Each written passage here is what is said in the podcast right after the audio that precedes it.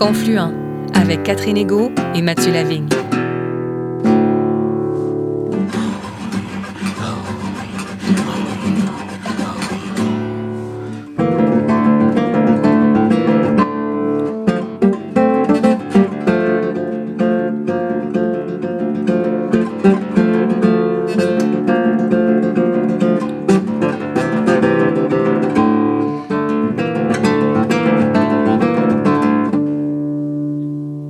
Bonjour Catherine, cette semaine nous retrouvons avec bonheur les rives du lac Pequakami. Bonjour Mathieu. En effet, nous allons à la rencontre de Sonia Robertson, une artiste visuelle de renommée internationale qui a eu la gentillesse de nous recevoir à l'été 2022 chez elle, dans sa communauté Ilnou de Mashtoyats, au bord du lac Pequakami, le lac Saint-Jean.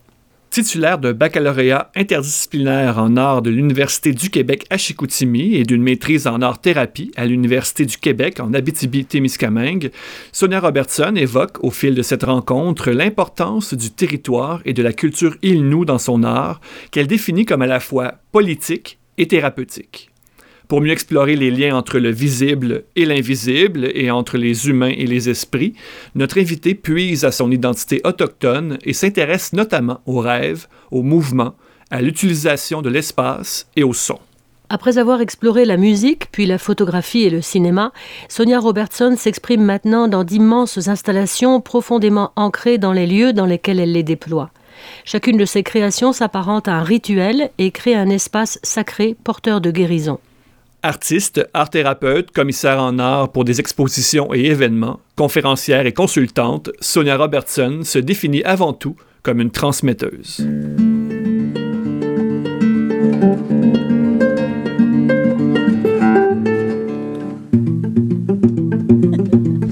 Sonia Robertson, quoi Oui. Merci de nous accueillir chez vous au bord du lac Pequaquami. Ça me fait plaisir. Lac Saint-Jean. On est ici sur le terrain du camping Robertson. Est-ce que vous pouvez nous parler un petit peu de, des lieux? Le lac Saint-Jean, c'est un, c'est un lieu de rencontre de plusieurs rivières que les Inuits prenaient pour euh, monter et descendre dans le territoire. Et là, il y a une rivière qui, est, qui se situe euh, de ce côté-là du terrain. Puis quand il arrivait, il arrêtait ici. Donc, il y a beaucoup de, de présence euh, d'occupation euh, sur ce lieu-là. Et la proximité du lac, est-ce que ça vous nourrit comme artiste? Ben, ça me nourrit comme humain. Hein? Mm. Le lac, on l'appelle Piekouagami. Puis c'est euh, nous autres, on s'appelle les Piekouagami nous. De ce temps-là, je réfléchis beaucoup à travers des projets artistiques sur, euh, comment euh, le territoire nous définit, comment on s'identifie face au territoire. Fait que c'est ça, sais, moi, je suis une Piekouagami nous. Donc, je suis une fille qui vient de ce, de ce lac-là, qu'on dit le lac peu profond. Mhm. En plus de me nourrir par sa, par sa beauté, puis par la présence des animaux sauvages, parce qu'il y a, il y a des castors, euh, il y a des huards, il y a des canards, là. Fait que, euh, en plus de ça, ben, c'est, ça nourrit aussi euh, mon identité. Mhm. Comme Inou. Et euh, Sonia, est-ce que vous pouvez nous parler de votre démarche artistique? Qu'est-ce qui est à l'origine tiens, de, de votre démarche artistique? C'est, c'est un- une, une identité profonde. L'art, pour moi, c'est, c'est une façon de communiquer, c'est une façon de, de communier, c'est une façon euh, de s'exprimer. Euh, c'est, toutes ces choses-là. Si, je, si j'avais pas eu l'art dans ma vie, je serais pas là en train de vous parler. Ça vous a sauvé? ça m'a sauvé, c'est sûr. Mm.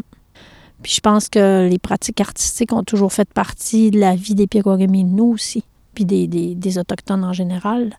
Puis il y a eu une rupture qui a été faite avec les pensionnats euh, parce qu'il y avait les histoires, il y avait les contes qui font appel à l'imaginaire, les récits, il y avait euh, euh, l'interprétation des rêves, il y avait euh, les danses qui ont été interdites, on le sait, les chants et toutes ces choses-là.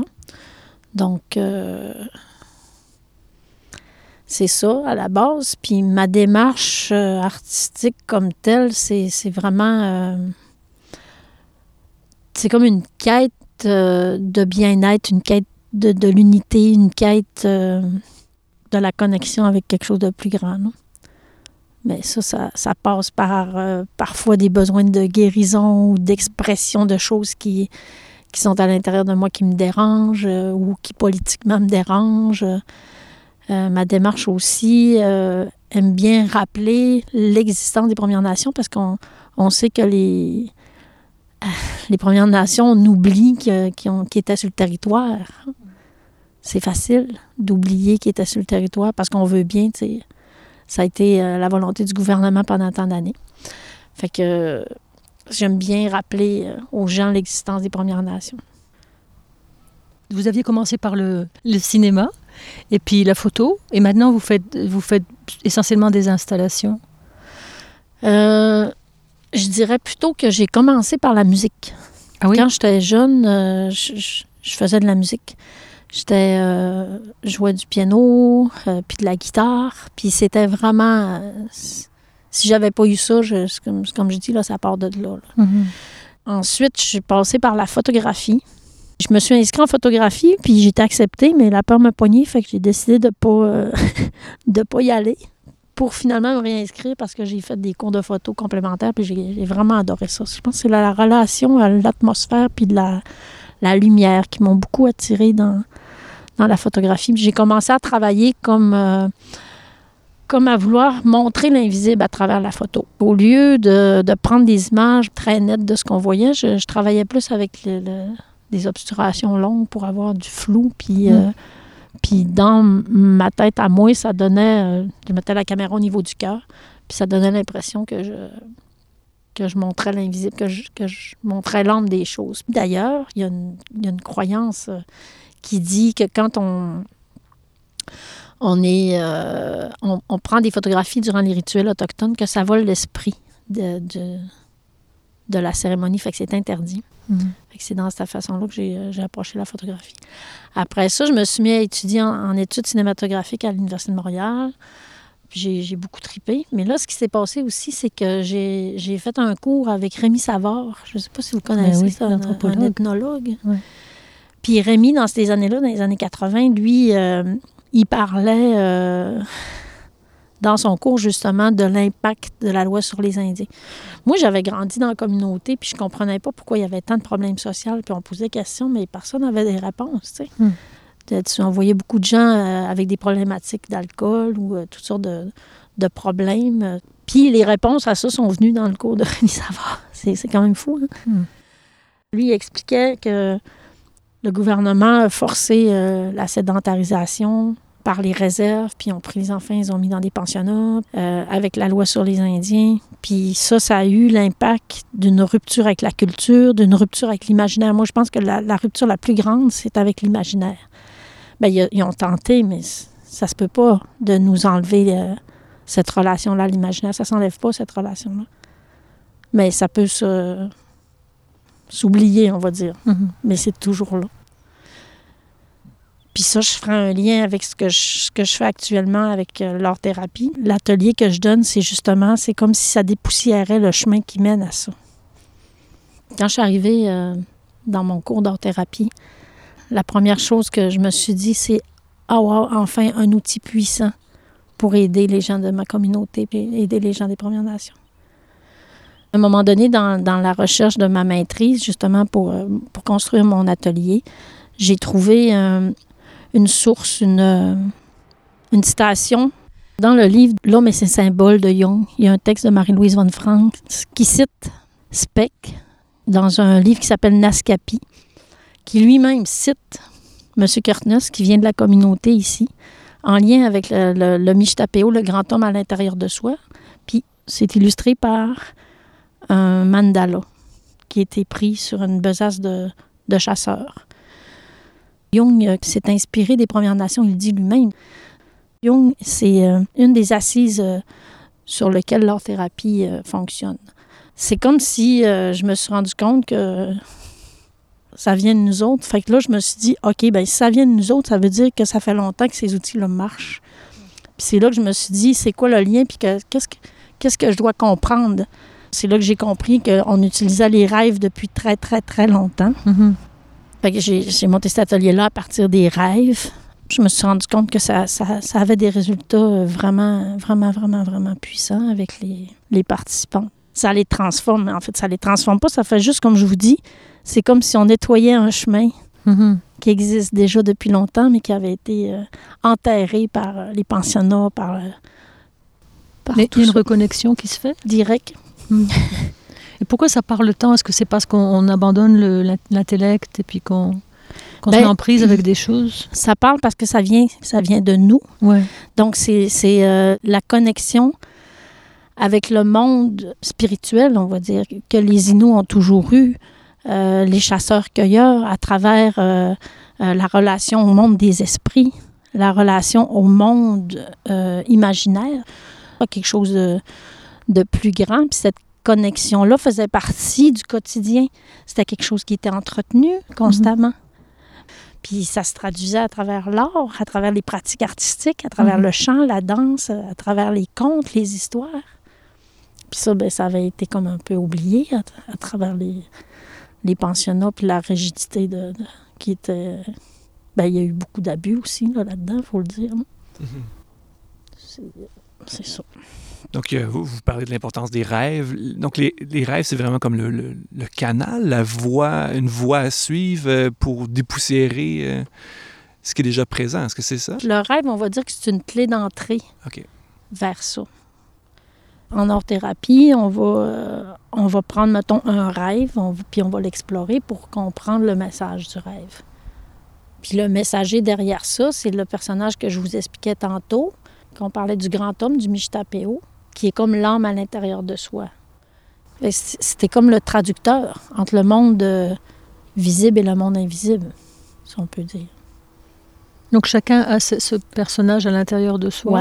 Peut- on pourrait dire une correspondance comme l'âme, si on veut, là, si Mm. on veut mettre des mots, mettons. mais Qui nous parle. Ouais.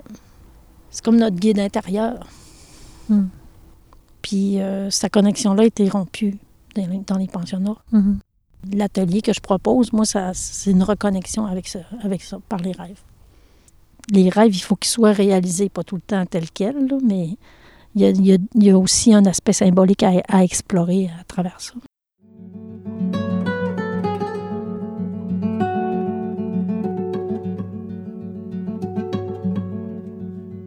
Comment s'exprime votre spiritualité à travers votre art? Ma spiritualité s'exprime à travers moi euh, pas mal constamment, je dirais. Puis ça se traduit dans l'art, euh, dans cette quête-là, la quête de, l'unité. La représentation euh, du, grand homme, c'est un cercle. Ça peut être aussi ce qu'on appelle l'arbre sacré. L'arbre sacré, c'est un principe de la philosophie puis de la spiritualité amérindienne. Il y a les quatre directions, mais en fait, il y en a sept directions. Il y a le ciel aussi, il y a le soleil, puis la terre, mais ça, c'est comme des aspects féminins et masculins. Puis il y a à l'intérieur de nous, qu'on pourrait dire, qu'on parlait tantôt du Mishtapeo ou, ou de l'âme ou du soi. Jung, il dirait le soi. Mhm. Pour s'élever spirituellement, il faut être au centre de son, de son arbre sacré. Donc, d'avoir les qualités des quatre directions laisse nous amenant euh, euh, les qualités en lien avec le, le renouveau, avec la- la, l'éveil, le sud nous amenant les qualités en lien avec l'enfance, qui est la candeur, euh, l'innocence, l'ouest nous amenant les qualités plus en lien avec euh, l'acceptation de la mort, la transformation, puis le nord qui nous amène les qualités plus de, de la sagesse. Et on fonctionne en spirale comme une montagne, puis plus on s'élève ou plus on, approfondit aussi vers les aspects du féminin sacré du masculin sacré, le soleil et la terre, plus on se rapproche du centre, plus on est, on est proche de notre, âme, plus on est proche de nous-mêmes, plus on, on est un être euh, accompli. C'est un peu ma vision de la spiritualité. Une de mes premières œuvres s'appelait L'arbre sacré. Mes deux premières œuvres, c'était vraiment des œuvres euh, qui cherchaient à comprendre les cérémonies spirituelles à travers un processus artistique. Donc, euh, ça a commencé de même. Bang. C'était tout de suite ça. Pouvez-vous nous dire ce qu'est une installation? Ça, c'est dur à expliquer. Une installation, c'est un assemblage d'objets donnés dans un lieu qui crée une, une unité, une seule œuvre. C'est un- c'est une façon de, de faire de l'art qui n'est pas de la sculpture, qui n'est pas de la peinture, euh, mais qui, euh, qui est un- une façon qui était plus récente, là, mais qui, est quand même, euh, qui existe quand même depuis plusieurs années, de créer une œuvre, si on peut dire. Et- souvent, on peut, on peut circuler à l'intérieur de l'œuvre ou entre les... Absolument, on est Hmm. dedans carrément. Moi, la façon que je l'ai hein. fait, c'est vraiment immersif. Ouais. Et euh, une autre particularité des, des installations aussi, c'est que c'est éphémère quelque part. C'est-à-dire qu'un tableau peut être là pendant 400 ans, mais l'installation quand l'exposition est finie, on la range. Elle, elle est Absolument. plus accessible. Absolument. Puis moi, j'avais joué encore plus là-dessus. C'est que plus tard, j'ai commencé à développer le concept d'in situ dans le sens que je créais l'œuvre vraiment pour le lieu. Puis je voulais qu'elle existe pour ce lieu-là, puis qu'elle n'existe pas pour d'autres lieux. Il y a plusieurs œuvres que j'ai faites comme ça qui ont. Donc c'était une rencontre avec ce lieu-là et les gens, j'imagine, Mais qui l'esprit des lieux aussi. Oui, L'esprit Les- des les- lieux. les- les- ce, que, ce que le lieu euh, voulait que, que, que je dise, mettons.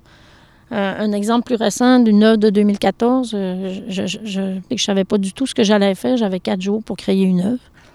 Euh, je suis arrivée là-bas avec une intention de faire participer les femmes autochtones à mon installation. Je suis arrivée le dimanche, j'ai vi- j'ai visité le, le lieu. J'ai senti qu'il allait y avoir un mouvement. Je visualisais un mouvement. Le lundi matin, Là, ça va expliquer en même temps ta question de comment ma- la spiritualité est dans, mon- dans mon travail. Je suis allée offrir du tabac à la rivière qui était derrière le lieu où j'habitais. Puis j'ai demandé aux esprits de me dire qu'est-ce que je dois faire, quel message que j'ai à passer, Mhm. comment vous voulez m'utiliser pour passer votre message. Parce que c'est comme ça que je me sens quand je fais une œuvre comme ça. Et j'ai entendu la rivière, tu sais, quand je vous disais, on parle aux esprits, on parle aux, aux éléments qui sont vivants. Mhm. J'ai entendu la rivière, pas avec mes oreilles, mais dans mon cœur, me parler, puis me dire, il faut que tu sensibilises les gens à la fragilité de l'eau. Là, pour moi, c'était, c'est mon objectif d'œuvre. Fait que je savais que c'était, qu'il fallait que je fasse ça. Là, j'avais pas encore de solution, Mm. mais je savais qu'il fallait que je fasse ça. Puis là, je me suis dit, OK, tiens, bon, mais je vais faire broder les femmes. Je vais leur faire broder des mots prières pour l'eau que je vais intégrer dans l'installation. Puis je, dis, tiens, je pourrais faire une rivière en mouvement. J'ai trouvé des, des- éléments pour euh, faire ma rivière que j'ai construit tranquillement euh, au magasin de tissus. Puis, euh, c'est ça. Le jeudi euh, soir, l'œuvre était faite. Tout était, tout était fait. Ça s'est fait comme ça parce que c'était ça que j'avais à faire. Et l'art, c'est aussi un lieu de, de transmission. D'ailleurs, vous vous présentez comme une transmetteuse sur votre, euh, sur votre site web. Ouais, transmetteuse, euh, Ouais. dans le sens de, à l'âge que je suis rendue, j'ai bien des affaires à, à raconter aux jeunes. là. À passer à la génération suivante. Et ça doit vous apporter quelque chose aussi, de ce travail de, ben, de mentorat, en quelque sorte?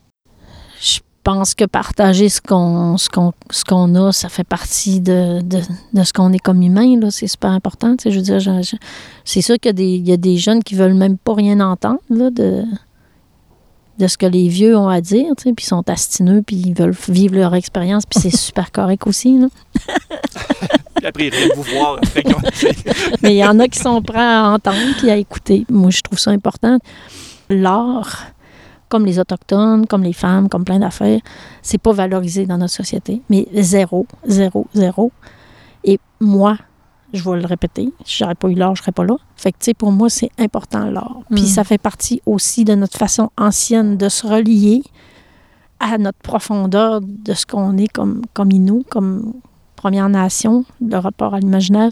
Donc, j'essaie de faire une espèce de contrepoids en valorisant les jeunes à travers l'organisme que j'ai créé, la Fondation Diane Robertson, suite au décès de ma sœur, qui m'a beaucoup influencé d'ailleurs comme, comme artiste dans ce qu'elle était, dans sa, dans sa pratique, puis comme être humain aussi. Ma sœur, c'était tout, c'était tout pour moi. Elle vous accompagne tout le temps, votre sœur? Je dirais que l'essentiel de ce qu'elle de ce qu'elle voulait faire, je le fais aussi. Fait que dans ce sens-là, je dirais que oui. Puis j'ai rêvé à elle il n'y a pas longtemps, puis ça faisait longtemps que je n'avais pas rêvé à elle aussi. C'est peut-être ça. Elle est peut-être là. Elle est peut-être là. Vous avez créé plusieurs organismes Ouais, pour dont la. Fondation Diane Robertson, suite au décès de ma sœur, euh, l'objectif était de, de, de garder euh, ses œuvres, qui sont éphémères aussi, ce qui n'est pas évident, puis euh, de les transmettre, mais aussi de, de valoriser l'art contemporain, parce que c'est c'est quelque chose qui n'est pas valorisé. Puis moi, je trouve que l'art contemporain, l'art actuel, rejoint beaucoup les pratiques traditionnelles à travers la Fondation Diane Robertson, j'organisais euh, des spectacles, des projections de films. Et dans les spectacles, ou le Festival de contes que j'ai créé aussi, Mm. il y avait des formations. Tu sais, dans le Festival de contes, il y avait des formations. J'invitais des jeunes à se présenter euh, publiquement après la formation. J'ai toujours essayé d'encourager ceux que je voyais qui avaient du talent pour qu'ils qu'ils croient en eux, qu'ils Mm. croient en leur, euh, en leur potentiel comme artiste. J'ai- fait beaucoup de, de mentorons indirects comme ça, on pourrait dire. Je trouve ça important parce que les, les gens ne valorisent pas l'art. Donc, Mhm. s'ils ont un talent, une pulsion, ils vont l'éteindre en dedans Mhm. parce que personne ne valorise ça. Fait que moi, j'essaie de prendre cette petite flamme-là puis de dire Mhm. oui, celui-là, vas-y. Puis là, j'essaie de donner des plateformes puis de. Fait Parce, que pour vous, c'est vital. C'est pas un passe-temps. C'est vraiment c'est quelque chose d'essentiel, de vital. là. C'est vital. C'est ça. C'est la première fois que j'en parle de même, mais. Ben oui, puisque si, si j'avais pas eu l'art, je serais pas là. C'est un lieu de rencontre aussi pour vous. Vous avez notamment travaillé avec des, des Mi'kmaq et des Abénakis. Donc, c'est un lieu de rencontre avec d'autres nations autochtones. Oui. C'est aussi un, un moment de. C'est comme lors de résidence, là, là, c'est ce qui me vient, la résidence euh, chez les Micmacs que j'ai faite euh, à Carleton-sur-Mer. J'en ai profité pour apprendre à faire des, des paniers Mhm. parce que c'est des savoirs qui se perdent. Je trouve ça intéressant de les intégrer à, à l'intérieur d'une œuvre. Puis c'est oui, c'est intéressant de rencontrer justement un mentor qui nous explique, qui nous apprend, puis euh, de, de- de rencontrer les, les gens de, des- des nations différentes. En tant qu'artiste autochtone, est-ce que vous avez parfois l'impression qu'il y a trop d'attentes qui pèsent sur vous parce que vous êtes autochtone, alors vous devriez traiter tel thème de telle façon? Je pense par exemple à des organismes subventionnaires. Est-ce qu'ils s'attendent à ce que, parce que vous êtes autochtone, vous alliez dans telle direction? C'est possible, mais il y a comme un premier volet, c'est qu'en fait, à un moment donné, on se sentait comme des autochtones de service. Mhm. parce que dans les demandes de subvention, il faut que tu invites dans ta programmation un autochtone par année. faut arrêter de, de, de penser à des projets tout seul, puis après ça, dire, ben gars, euh, viens, viens donc dans mon projet faire ça comme je veux que tu le fasses, ça, ça, ça change quand même. Vous en parliez Oui. au, au passé, au début. Là, vous disiez avant, Oui. il fallait un autochtone de service. Maintenant, ça change. Ben, ça change, ça change.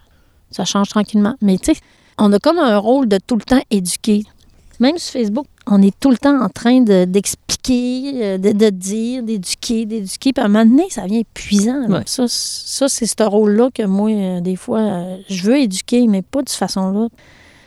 Mais il y a aussi le gouvernement, là, qu'à un moment donné, il va falloir qu'il change les livres d'histoire comme du monde, là, puis qu'il réécrive l'histoire comme du monde aussi, là. Moi, quand j'étais jeune, écoute, les livres d'histoire, c'était c'était assez... euh, c'était assez épeurant d'être un autochtone. là. On avait peur d'être autochtone nous autres mêmes. On se trouvait méchants pas mal. Mais vous, vous n'avez pas choisi la voie facile parce que vous, vous voulez exprimer votre, votre autochtonie, votre rapport à, la- la- à votre être inou, puis vous faites de l'art qui est contemporain, actuel, conceptuel. Vous êtes en dehors du folklore complètement. C'est ça qui n'est pas la voie facile parce que vous exprimez votre être autochtone par un moyen qu'on n'associe pas encore assez peut-être aux autochtones. Ça, c'est ça, c'est compliqué. intéressant ce que vous dites là, parce que c'est le fondement même de c'est quoi être un autochtone. C'est qui qui définit c'est quoi être un autochtone? Là, on parle de folklore. Mhm. Moi, je dirais qu'être un autochtone, c'est bien plus d'être un artiste contemporain que d'être ce qu'on attend de nous autres dans un musée. Les Inuits, là, puis je sais que les traditionnalistes ne sont pas d'accord avec ce que je dis, là. Les autochtones traditionnels, je sais qu'ils sont pas d'accord. Mais eux autres, je pense qu'ils sont dans des blessures qu'ils n'ont pas encore compris. Les blessures du pensionnat. Ils sont figés dans un espace-temps, puis que c'est ça. Moi, j'ai travaillé cinq ans dans un musée. Puis je me suis questionnée, c'est quoi un artefact? C'est quoi un objet? Est-ce qu'on doit le conserver avec des gants blancs puis que personne n'y touche? Ou est-ce qu'on doit le ramener à la vie en l'offrant à la communauté pour que la communauté en parle, explique qu'est-ce que c'était cet objet-là, puis en reprenne possession? J'ai compris que ça fait aussi partie du plan du gouvernement d'avoir une image des Autochtones figée en 1492 ou en 1500 quelque chose, puis de dire, ben c'est ça être un Indien. Puis si t'es plus ça, t'es plus un Indien, donc on peut euh, t'enlever euh, tes droits, on peut t'enlever... Mm. Ça, encore là, c'est une croyance qu'on nous a fait croire, mais il faut arrêter de croire à ça. Parce que moi, je sais que les Inuits, ils s'adaptaient. Ils s'adaptaient, mais vraiment, vraiment beaucoup, là. On va prendre l'exemple du couteau croche, mettons. Le couteau croche, c'est un objet que les Inuits utilisent pour plusieurs choses? Que ce soit pour sculpter, ça, ça sert à, plusieurs affaires.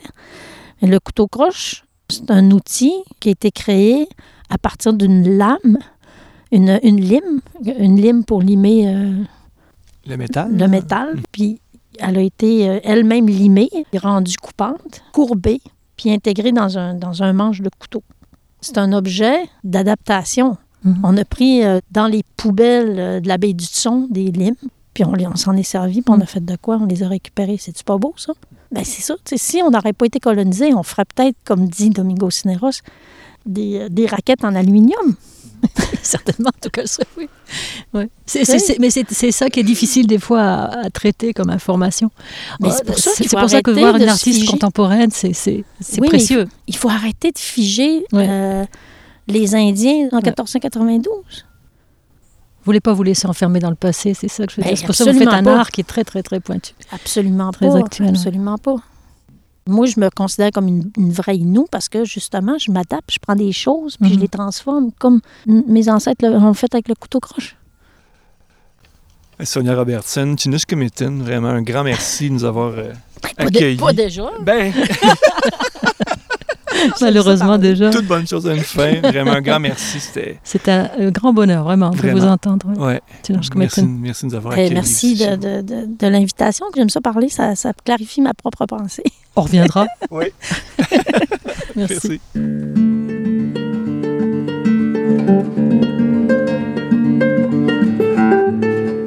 Un grand merci à Sonia Robertson de son accueil et de ses propos lumineux captés au micro de Confluent à l'été 2022 face au scintillant lac Pequacami. L'émission Confluent est portée par l'organisme de solidarité chrétienne avec les premiers peuples Mission Chez Nous.